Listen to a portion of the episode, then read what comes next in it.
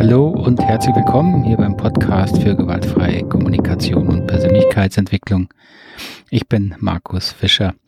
Heute eine etwas äh, ungewöhnliche und andere Variante dieses Podcasts, falls Sie ihn schon öfter gehört haben. Ich habe ähm, ja angefangen, eine Art Lesung meines Buchs ähm, zu machen und das habe ich als Livestream im Internet veröffentlicht und habe auch schon Anfragen gekriegt, ob man das nicht auch einfach als Audio im Podcast haben könnte. Und dachte mir, ja stimmt, kann ich machen. Und deswegen kommt das jetzt hier gleich ohne lange Vorrede noch. Das werden mehrere Teile werden. Also wundern Sie sich nicht, jetzt kommt der zweite Teil. Viel Vergnügen. Und hier geht's los. Ich möchte Sie herzlich willkommen heißen hier zum zweiten Teil meines ähm, Livestreams, wo ich Ihnen ein Stück weit die Hintergründe zur neuen gewaltfreien Kommunikation vorstellen möchte anhand meines Buchs und ähm, das mache ich immer gerne, indem ich ein bisschen was vorlese, aber nur vorlesen, das macht natürlich keinen Sinn, sondern ich werde einfach Abschnitte davor vor, von vorlesen und ein bisschen was erzählen, wie ich dazu gekommen bin, das so zu schreiben, ein bisschen Hintergrund eben auch zu liefern. Wenn Sie Fragen, Kommentare haben, gerne äh, hier reinschreiben unter das, unter das Video. Kann ich dann gerne nach dem äh, Vortrag drauf eingehen. Währenddessen schaffe ich das nicht, das ist ein bisschen stressig. Ich habe schon den ersten Teil dazu gemacht, ähm, den können Sie sich vorher angucken, aber es ist auch kein, also es ist nicht notwendig, Sie können auch einfach hier einsteigen. Im zweiten Teil heute geht es ein bisschen was mehr darum, was ist so meine Motivation gewesen, mich mit gewaltfreier Kommunikation zu beschäftigen. Ähm, eben das Thema Bedürfnisse, was ja in der gewaltfreien Kommunikation immer eine Rolle spielt. Und das ist natürlich ein zentrales Thema in der gewaltfreien Kommunikation. Und deswegen passt es auch ganz gut natürlich hierher. Die Überschrift hier, die ich jetzt, wo wir jetzt gerade sind, das ist Punkt 2, Punkt 3. Ich will perfekt werden. Meine Motivation, mich mit gewaltfreier Kommunikation zu beschäftigen. Was bringt jemanden dazu, sich mit gewaltfreier Kommunikation zu beschäftigen? Vielleicht motivieren Sie ja ähnliche Hoffnungen und Wünsche wie mich, als ich vor 20 Jahren im Rahmen einer Weiterbildung zum ersten Mal von den vier Schritten der gewaltfreien Kommunikation hörte. Es klang interessant, aber auch etwas merkwürdig. Man sollte jetzt nur noch sagen, ich fühle mich, weil ich brauche. Ein Gefühl und Bedürfnis. So redet doch niemand, dachte ich. Und meine damaligen Ausbilder hatten die Methode auch nicht, auch gerade erst kennengelernt und noch nicht wirklich verstanden. Auf die Frage, warum ich mich mit gewaltfreier Kommunikation beschäftigte, hätte ich damals wahrscheinlich gesagt, dass sie mich aus beruflichen Gründen interessiert. Ich war Kommunikationstrainer ganz frisch damals. Und da muss man sich schließlich fortbilden. Die gewaltfreie Kommunikation war gerade in und Rosenbergs Buch ein Bestseller. Aber das war nicht der wirkliche Grund für mein Interesse. Im Rückblick würde ich sagen, ich war verunsichert und auf der Suche nach einer sicheren Methode, um es jedem immer recht machen zu können. Ich hatte mich gerade selbstständig gemacht, wie gesagt, und die Arbeit war herausfordernd. Ich erinnere mich lebhaft an den ersten größeren Auftrag. Für eine Stadtverwaltung sollte ich ein Wochenendseminar zur konstruktiven Kommunikation halten. Und das weiß ich, das war wirklich stressig. Äh, ich hatte die Hosen sowas von voll ähm, und bin da am Fahrrad hingefahren und ich kann mich noch lebhaft erinnern, dass ich wirklich nur dachte, warum tue ich das? Warum tue ich mir das an? Also Selbstvertrauen war nicht mein bester Freund, sagen wir es mal so. Und dann lief mir die gewaltfreie Kommunikation über den Weg. Schon der Titel klang moralisch einwandfrei. Damit, zu meiner Hoffnung, ließ sich jeder Konflikt klären. Ich würde selbstbewusst die eigenen Bedürfnisse erkennen und durch wohlformulierte Bitten würde ich bekommen, was ich brauchte. Ich würde alle immer verstehen und dann würden sie mich sicher alle mögen. Ich wollte perfekt werden, das war mein Ziel. Aber diese Perfektion sollte nur dazu dienen, mein, selbst, mein verletztes Selbstvertrauen zu besänftigen. Dass das nicht funktionieren konnte, weil die Ursachen dafür ganz woanders lagen, war mir damals nicht bewusst. Im Rückblick kommt eine tiefe Verunsicherung meiner echten Motivation wesentlich näher als die Ausrede einer professionellen Fortbildung. Damit sind wir dann schon auch beim Punkt der nächsten Überschrift. 2.4 Bedürfnisse sind fast alles. Meine kurze Geschichte lässt schon ahnen, dass auch Rosenbergs Methode nicht alles Friede, Freude, Eierkuchen wird. Vor allem macht sie deutlich, dass ich mir damals über meine eigentlichen Bedürfnisse überhaupt nicht klar war. Diese Bedürfnisse sind ein zentrales Element der gewaltfreien Kommunikation und wir werden uns noch ausführlicher damit beschäftigen.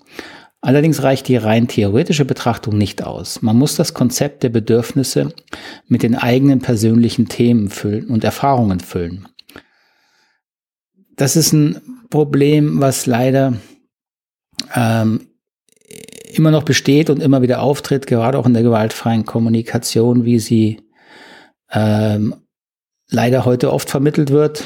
Ich sage leider, weil ich ja die Methodik immer noch genial finde und weil ich aber auch mitgekriegt habe, wie sie halt häufig heute verbreitet wird, ähm, dass die Begriffe gelernt werden. Also Bedürfnisbegriffe kann natürlich jeder lernen, aber die Begrifflichkeiten sind nicht das, was man erfahren muss, sondern erfahren muss man, was haben diese Begriffe, diese Bedürfnisse mit mir zu tun mit meinem, mit meiner Erfahrung, mit meinem Leben.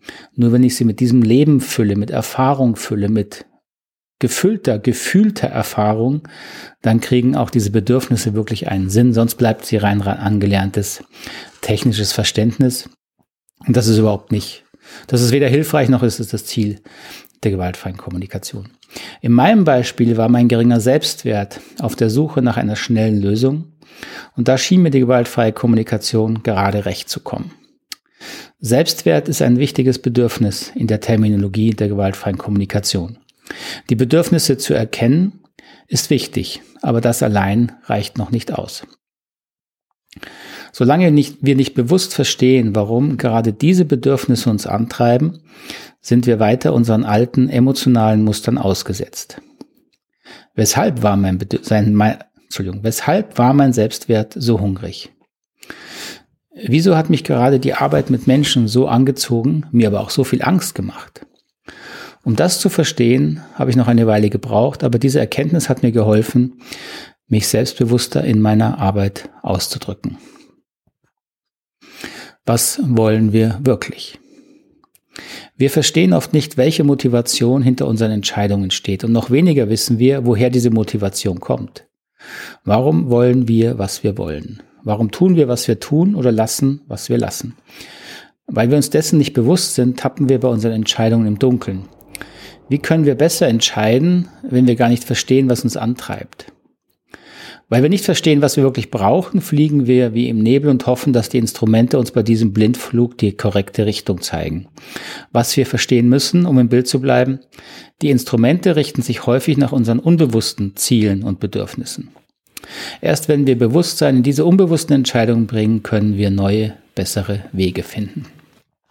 Das ist ja auch das, was sich zeigt in meinem Beispiel, ähm, dass ich eigentlich eine Fortbildung gesucht habe, um eine tiefe Unsicherheit zu überspielen, muss man sagen, um eine neue, neue weitere Methode zu lernen, mit der ich dann hoffe, mich innerlich sicherer zu fühlen, wohler zu fühlen, auch wertvoll zu fühlen, eben das Thema Selbstvertrauen. Und ähm, das ist jetzt, glaube ich, auch nicht so was Besonderes. Und trotzdem glaube ich auch, dass es wichtig ist, wenn Sie sich mit gewaltfreier Kommunikation beschäftigen, sich wirklich ehrlich zu fragen, warum wollen Sie das eigentlich? Warum? Was treibt Sie dazu?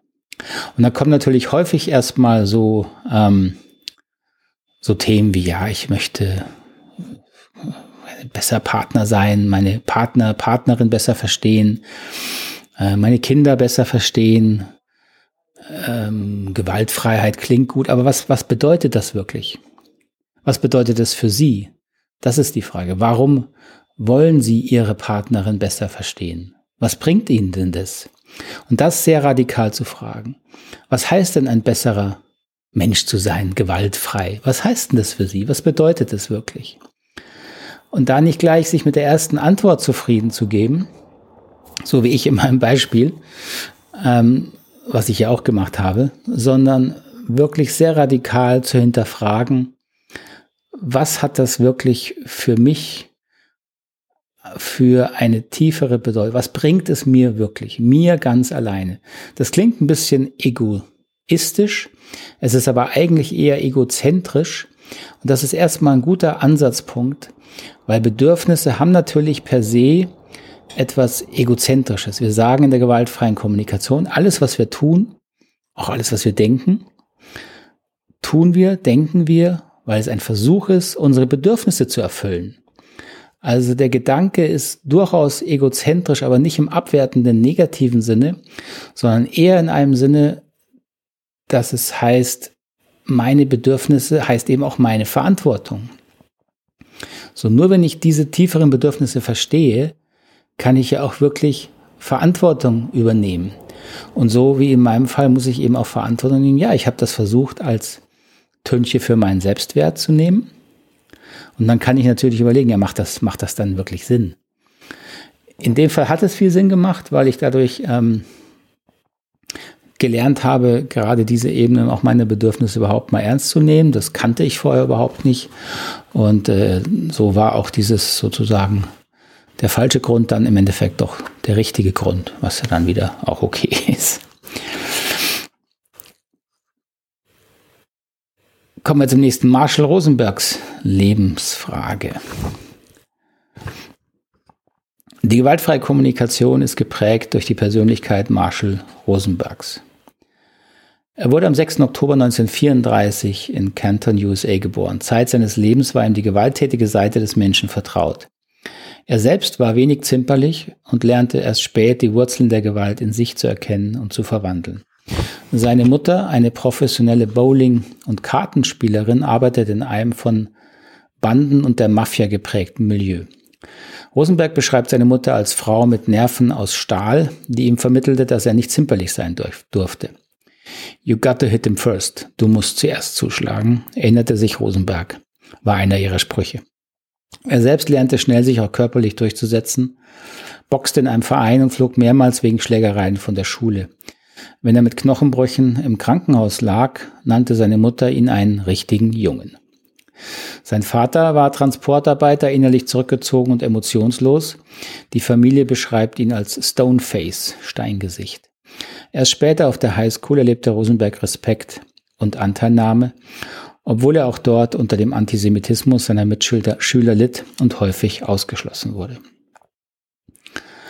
Rosenberg hat ja später, er hat viel erzählt, in den Seminaren eigentlich überwiegend von den positiven Erfahrungen der Familie. Er hat durchaus auch erwähnt, dass seine Familie äh, eine harte Geschichte hat. Er hat da überwiegend aber immer beschrieben, dass er in sehr gewalttätigen Zeiten aufwuchs, äh, in den Rassenunruhen in den USA, die seine Familie eben durchaus auch miterlebt hat, eben auch mit Schießereien und Toten um sein Familienhaus herum.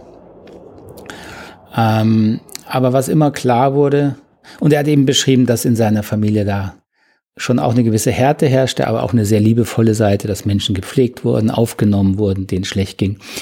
Ähm, mir in der Beschäftigung jetzt mit für das Buch ist mir nochmal auch im Lesen über den wenigen Quellen, die es zu Rosenberg gibt, klar geworden, dass er wirklich nicht nur in einer gewalttätigen Umgebung lebte, sondern selbst durchaus seine Gewalt und seine gewalttätige Seite äh, nicht nur kannte, sondern auch gelebt hat. Also er war, jetzt kann man mal so sagen, ein harter Bursche in der Schule und ist da nicht äh, zimperlich gewesen. Und das hat man in seinen Seminaren auch gemerkt. Ist jetzt natürlich nicht, dass er das da äh, gelebt hat, aber man merkt einem Menschen an, ob er diese harte Seite, man kann auch seine böse Seite in sich anerkennen kann und sie im Griff hat. Und das glaube ich, kann man von Rosenberg sagen. Und das macht einen großen Unterschied, ob man diese Gewalt in sich kennt und sie kontrollieren kann oder ob man behauptet, man hätte sie nicht. Und letzteres, zu behaupten, man hätte diese gewalttätige Seite nicht, halte ich für mittlerweile für viel gefährlicher als einen Menschen, der sagt, ja, ich habe diese gewalttätige Seite und ich habe sie im Griff. Und das ist, glaube ich, auch das, was mich bei Rosenberg ähm, im Endeffekt angezogen hat, das, was wir dann authentisch nennen. Denn ich finde es nicht authentisch, wenn mir jemand sagen würde, ich kenne keine Gewalt in mir. Ich habe keine gewalttätigen Gedanken. Äh, das, ich, sowas kann ich einfach nicht glauben. Äh, ich habe selber genug gewalttätige Gedanken. Äh, ich habe viel mit Menschen gearbeitet und habe noch keinen kennengelernt, der nicht wirklich auch harte gewalttätige Gedanken gehabt hätte in bestimmten Situationen. Und deswegen kann ich unmöglich glauben, dass es Menschen gibt, die das nicht haben. Und was es aber, was es, was Sicherheit schafft, was mir Sicherheit gibt im Kontakt mit Menschen, wenn mir jemand sagt, na klar habe ich die, aber ich weiß warum und ich kann damit umgehen. Und wenn mir jemand sagt, ich habe sie nicht, dann ist meine Interpretation, die Person verdrängt einfach nur oder sie lügt mich blank an. Und das finde ich sehr viel gefährlicher. So, und deswegen war für mich im Marshall Rosenberg immer sehr authentisch, ohne dass ich ihn irgendwie auf einen Sockel setzen musste, dass ich gesehen habe, ja, da sitzt jemand, der weiß, wovon er spricht, wenn er über Gewalt spricht.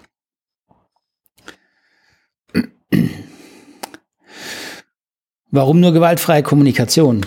Kapitel 2, also äh, Absatz 2.7, Kapitel 2.7 ist das. So lässt sich die Entstehung der gewaltfreien Kommunikation aus Rosenbergs Biografie nachvollziehen.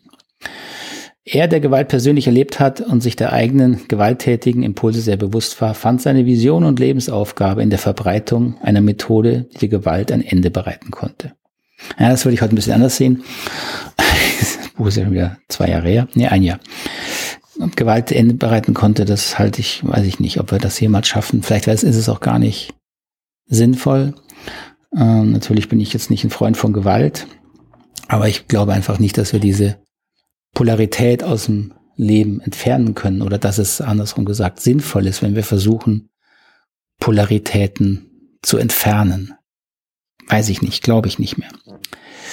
Die Wirksamkeit seiner Methode hat er in jahrelanger Friedensarbeit erfahren. Nonviolence, Gewaltfreiheit war das Fundament seiner Arbeit. Es lag also nahe, dass Rosenberg seine Methode Nonviolent Communication nannte. Dennoch ist der Name gewaltfreie Kommunikation aus zwei Gründen irreführend. Zum einen hat das Erlernen der gewaltfreien Kommunikation in erster Linie mit bewusster Selbstreflexion zu tun und nicht mit der Kommunikation mit anderen. Meiner Erfahrung nach gehen deshalb viele von der falschen Seite an den Lernprozess heran. Statt zu sich und auf die Ursache ihrer Gefühle und Bedürfnisse zu schauen, versuchen sie, sich in Gesprächen verzweifelt gewaltfrei zu verhalten. Das funktioniert sehr selten und viele wenden sich dann frustriert von der Rosenberg von dem Rosenberg-Modell wieder ab. Zum anderen fördert der Name das Missverständnis, dass, dass, es tatsächlich so etwas wie eine gewaltfreie Sprache mit gewaltfreien Begriffen geben könnte. Dem ist nicht so.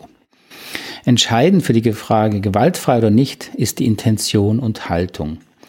Die mögliche Gewalt liegt nicht in den Worten und Begriffen, sondern in der Absicht, mit der wir kommunizieren. Dieses Missverständnis ist ein Problem, weil es die Denk- und Sprachfreiheit einschränkt, mit vermeintlich guter Absicht, aber mit schwerwiegenden Folgen. Eine Zensur von Denken und Sprechen kann und darf nicht das Ziel von gewaltfreier Kommunikation sein. Diese ähm, Zensur in der gewaltfreien Kommunikation, die zunehmende Zensur, war im Grunde auch äh, mit die Motivation für mich, dieses Buch zu schreiben. Ähm, ich bin ja lange in der Szene gewesen der gewaltfreien Kommunikation, war ähm, fast zehn Jahre, glaube ich, auch in der Organisation von Marshall Rosenberg, teilweise auch äh, tätig dort ähm, in, der, in der Organisation. Und ich habe Marshall Rosenberg im, im Umgang, in so viel privaten Kontakt hatten wir nicht, aber natürlich wieder auch in Vereinssitzungen oder in Organisationssitzungen in, in seiner Organisation nie als zensiert erlebt. Er hat auch nicht in vier Schritten gesprochen, sondern er hat sehr klar formuliert, wenn er was nicht verstanden hat und hat dann nachgefragt und natürlich auch mal nach Beobachtungen gefragt, äh, mit Empathie reagiert oder auch mal was von sich gesagt, aber nie ähm, ich hatte nie den Eindruck, dass er sich an irgendein Sprachmodell hält. Und in, in den, als ich dann in Deutschland zunehmend gewaltfreie Kommunikation selber verbreitet habe, ähm, habe ich irgendwann gemerkt, dass es wie zwei Schulen gibt. Und in der einen Schule, in der ich groß geworden bin, sage ich mal, in der gewaltfreien Kommunikation, gab es keine Zensur, da gab es einfach eine sehr, äh, sehr intensive Selbstreflexion und es ging nicht darum, ob ich jetzt in Gefühlen, Bedürfnissen spreche, sondern es ging darum, ob ich, ob eine Klarheit rüberkommt. Und in einem anderen Bereich, ähm, wurde gewaltfreie Kommunikation sehr stark als Modell gelernt. Also musste ich die vier Schritte auswendig lernen. Da musste ich äh, genau die Bedürfnisse in Begrifflichkeiten, da musste ich Bitten formulieren lernen. Da gab es ellenlange Listen und Flipcharts und, und, und. Ähm, und da, das war mir ein bisschen komisch, aber ich dachte, na gut, das ist ja eine Art, um gewaltfreie Kommunikation erstmal zu verstehen. Das macht ja auch Sinn. Ähm, aber ähm, habe dann zunehmend im Kontakt mit Menschen gelernt, dass die wirklich äh, auf diese Art sprechen.